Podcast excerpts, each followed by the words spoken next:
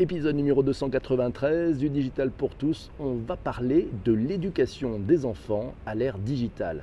Ils apprennent l'anglais avec les séries sur Netflix, Amazon Prime et les youtubeurs américains. Quand ils ne savent pas, ils filent sur YouTube pour regarder un tuto et peuvent réparer votre four ou votre machine à laver en 2-2. Ils ont un smartphone dans la poche depuis l'âge de 12-13 ans. Pour eux, le pouvoir réside dans le fait de partager, pas dans le fait de garder pour soi, partager. Il ne faut pas garder l'information pour soi. Ils vont vite, ils sont agiles, ils ont leur propre code. Ce sont nos enfants et nous, et nous, et nous, en tant que parents, que faisons-nous pour les éduquer, pour les préparer à voler de leurs propres ailes dans un monde incertain où les métiers de demain n'existent pas encore aujourd'hui? L'éducation des enfants à l'ère digitale, qu'est-ce qui a changé? Quels écueils éviter Quelles nouvelles opportunités? On en parle en détail dans cet épisode numéro 293 du Digital pour tous. Bonjour à Laura qui vient de nous rejoindre. C'est Christine qui m'a envoyé par message privé un article du Parisien, Éducation et si on osait tout changer Ah là là là là Ce mercredi s'ouvrent les états généraux de l'éducation, coup d'envoi de plus d'une année de débat à travers la France sur la place faite à toutes les jeunesses dans la société. Au programme, sept grands rendez-vous dans sept villes de France, des ateliers participatifs mais aussi une plateforme collaborative à laquelle chacun peut d'ores et déjà contribuer. Intéressant, c'est à retrouver sur leparisien.fr, vous avez le lien dans les notes d'épisode. David nous dit j'ai deux jeunes enfants comment les former, sur quoi et à partir de quel âge. Enfants et digital, c'est une affaire de famille. On trouve un article passionnant dans commedesenfants.fr.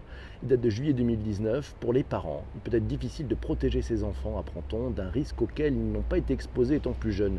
La plupart des parents ne savent pas ce que leurs enfants font sur Internet et il leur est difficile de contrôler cette activité. Les parents ont pourtant plusieurs moyens d'accompagner les enfants dans l'apprentissage numérique en leur donnant des astuces de consultation ou encore en installant l'ordinateur familial dans le salon avec un contrôle parental pour surveiller leur navigation dans les océans parfois tumultueux d'Internet. Le mot d'ordre, rester proche de son enfant pour développer son sens critique, l'inviter à poser des questions et à provoquer le débat. Lionel nous dit qu'on révise son bac en écoutant des morceaux de rap dédiés qui glissent les enseignements entre deux punchlines. Au secours Lionel, au secours.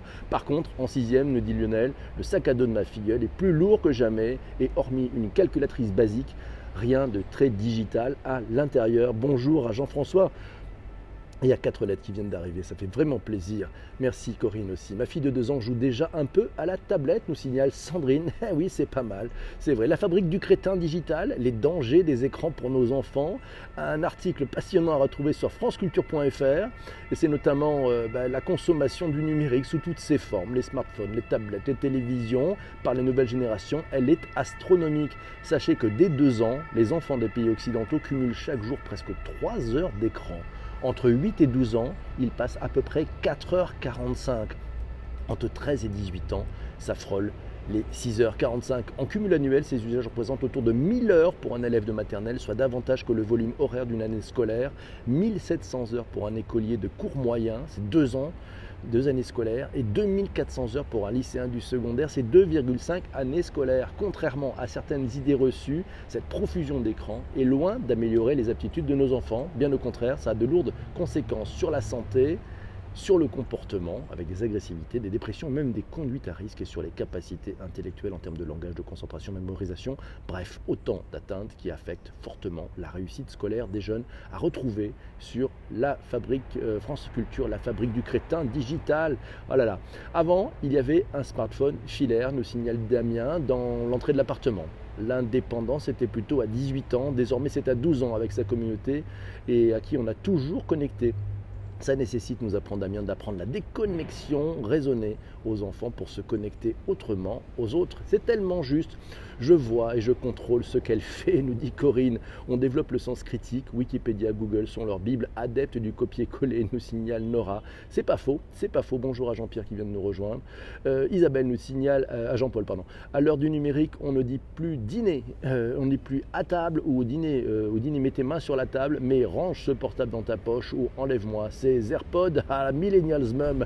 Merci Isabelle. Et c'est Early Hour qui nous dit mais tellement, on ne les appelle plus à table, mais on leur envoie un SMS parfois. Si, si, c'est vrai. Super thème, nous signale Marilyn. Si vous pouvez venir justement les voir, voir euh, Marilyn et son équipe au salon Educatec la semaine prochaine, ben, vous pouvez y aller. Le salon Educatec, c'est à Paris.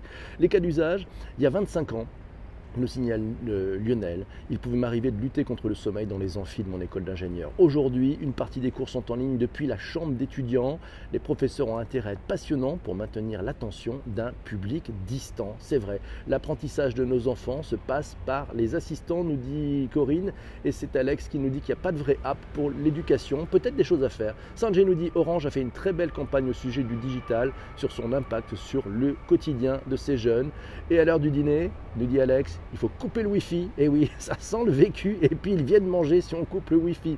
Le digital, il est indispensable à l'éducation. On apprend ça sur un article de concilium.digital. Euh, vous avez le lien dans les notes de bas d'épisode sur vos principales plateformes de balado-diffusion. Pourquoi l'éducation doit-elle s'adapter à la révolution digitale? Il est indispensable de rappeler qu'un des objectifs majeurs de l'éducation, c'est de former efficacement les élèves et les étudiants au métier de demain. Ces métiers connaissent aujourd'hui de, de profondes euh, évolutions liées au digital. L'éducation ne peut et ne doit pas être figée sur ce sujet, elle doit au contraire intégrer les outils digitaux dans les enseignements, cela afin de répondre aux besoins de formation, les besoins en formation des nouvelles générations d'étudiants. C'est le Figaro, d'ailleurs, apprend-on dans cet article de Concilium, qui a publié en février 2019 un article indiquant que les résultats d'enquête menés auprès de collégiens et écoliers ont mis en évidence que les enfants utilisant le langage SMS ont les mêmes compétences orthographiques que leurs pères, tant en dictée qu'en rédaction. Le développement des outils digitaux, amusants, intuitifs, a donné à ce savoir une forme ludique et le ludisme, vous le savez, a des effets bien connus. Hausse de la motivation et de l'engagement des élèves et étudiants, c'est sur ce ludisme que s'appuie l'enseignement afin d'encourager la participation active des apprenants et de limiter leur distraction. Le digital, il est donc aujourd'hui indispensable à l'éducation. Laura nous dit qu'elle a inscrit son, petit bonhomme, son petit homme, son petit homme à Magic Makers et qu'il est limité en temps d'écran hors scratch. Voilà. Et vous, et, ben, et vous, et vous, qu'est-ce que vous faites? La marmotte couvre-feu comme en Chine pour les jeux. Oui, déjà, j'ai fait le OK Google dit à table. C'est pas mal, ça, bien vu, bien vu, Jean-Paul. Étonnant ce renversement du paradigme présentiel. Ah, ce renversement du paradigme présentiel, on pourra en faire un sujet, euh, Jean-Emmanuel ça serait un beau sujet pour le digital pour tous. C'est le jeu vidéo qui les abrutisse, pas les tablettes. Ah non, parce que sur les tablettes, on peut apprendre aussi. On le disait en intro de cet épisode, YouTube, YouTube est le deuxième moteur de recherche au monde et une fantastique base de données de formation. C'est l'outil idéal de formation pour les jeunes. C'est avec ça qu'ils apprennent plein de choses, plein de tutos, plein de choses qui les ouvrent au monde. Euh, avec le risque d'avoir des fake news aussi bien sûr, mais aussi ils apprennent les langues étrangères, et notamment l'anglais. C'est avec les youtubeurs américains que les enfants apprennent l'anglais. Et remarquez, ils ont un sacré bon niveau d'anglais, au moins à l'oral. Hein. Ça et plus les séries, c'est incroyable. Donc en fait, c'est des formations.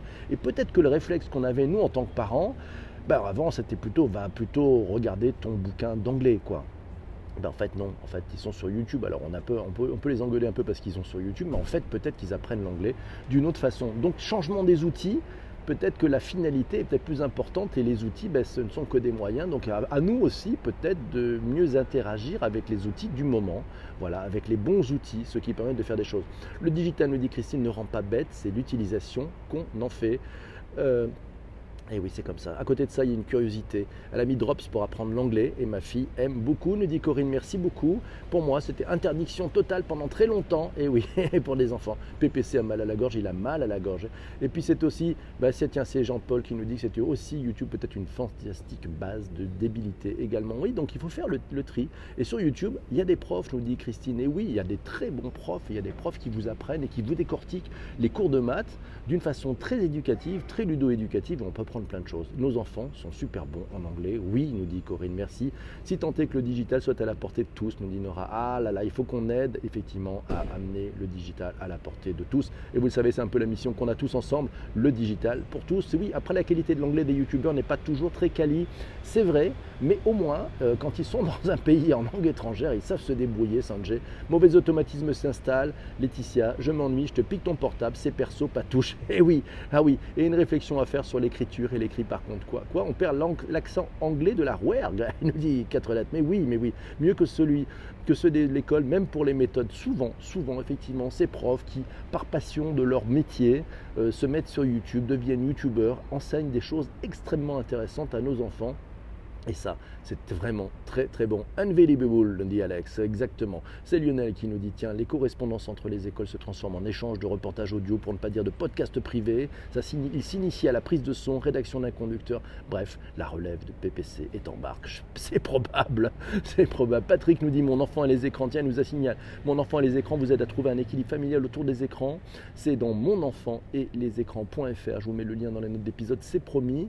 Être enfant à l'ère de la technologie on allait un peu plus loin, c'est sur coe.int.fr. Le lien est, tellement long que vous l'avez dans les notes d'épisode. Euh, c'est le manuel d'éducation à la citoyenneté numérique. Être enfant à l'ère de la technologie propose des informations, des outils, des bonnes pratiques pour soutenir le développement de ses compétences conformément à la vocation du Conseil de l'Europe de protéger les enfants et de leur donner les moyens d'agir en leur permettant de vivre ensemble sur un pied d'égalité dans les sociétés démocratiques culturellement diverses d'aujourd'hui, tant en ligne que hors ligne. Ce manuel s'adresse aux enfants, aux parents, aux décideurs et en matière d'éducation. Des décideurs en matière d'éducation, il est aussi aux fournisseurs des plateformes. Ça propose des idées, des bonnes pratiques, des références pour aider les éducateurs à développer chez les enfants les compétences qui leur seront utiles lorsqu'ils seront confrontés aux défis du monde numérique de demain. Le manuel d'éducation à la citoyenneté, mets le lien pour le télécharger, lisez-le, c'est passionnant. Je n'ai trouvé qu'une version en anglais. Euh, il existe probablement une version en français qui va arriver. Petit débit ce matin, PPC. Oui, petit débit ce matin. Il a l'air fatigué, PPC. Mon Dieu, ils tout. C'est fou. La voix ne te cache rien. Connexe à ce sujet, nous dit Lionel. Il expérimente un réseau social dit d'entreprise pour revisiter les relations parents-d'élèves, équipe éducative pour rapprocher tous les acteurs de l'école, trouver de nouveaux usages, favoriser l'entraide. Ah, intéressant. Les réseaux sociaux internes ou d'entreprise. Ça pourrait être un beau sujet pour Bonjour PPC. oui, pour le digital pour tous. C'est promis. Mes amis, j'espère que cet épisode vous a intéressé. Prenez surtout le temps d'écouter vos ados et dites-vous quels sont les outils autour de nous qui peuvent nous permettre finalement de leur apprendre peut-être des choses, peut-être avec plus de sens. Nous, on a cette chance, on a maintenant finalement un peu d'expérience. On peut peut-être aussi leur mettre en perspective les choses. Donc ne regardez pas le détail, ne regardez pas le détail, essayez de trouver un comment facile et ludique, mais surtout amenez-leur le sens et les valeurs. Parce que ce qui va rester dans le monde de demain, ce sont avant tout les valeurs. Donc ne cherchez pas ce qu'il va y avoir dans le monde de demain, comment sera le futur, revenez plutôt sur quelles sont les valeurs qui resteront. Et c'est là-dessus que vous allez pouvoir construire quelque chose avec, avec c'est très clair, avec vos enfants. Je vous souhaite une très belle écoute euh, des 292 autres épisodes. Si vous êtes sur les plateformes de valeur de diffusion, je vous laisse tout de suite parce que je pars avec les gens qui sont dans le direct. A très très vite mes amis, merci beaucoup.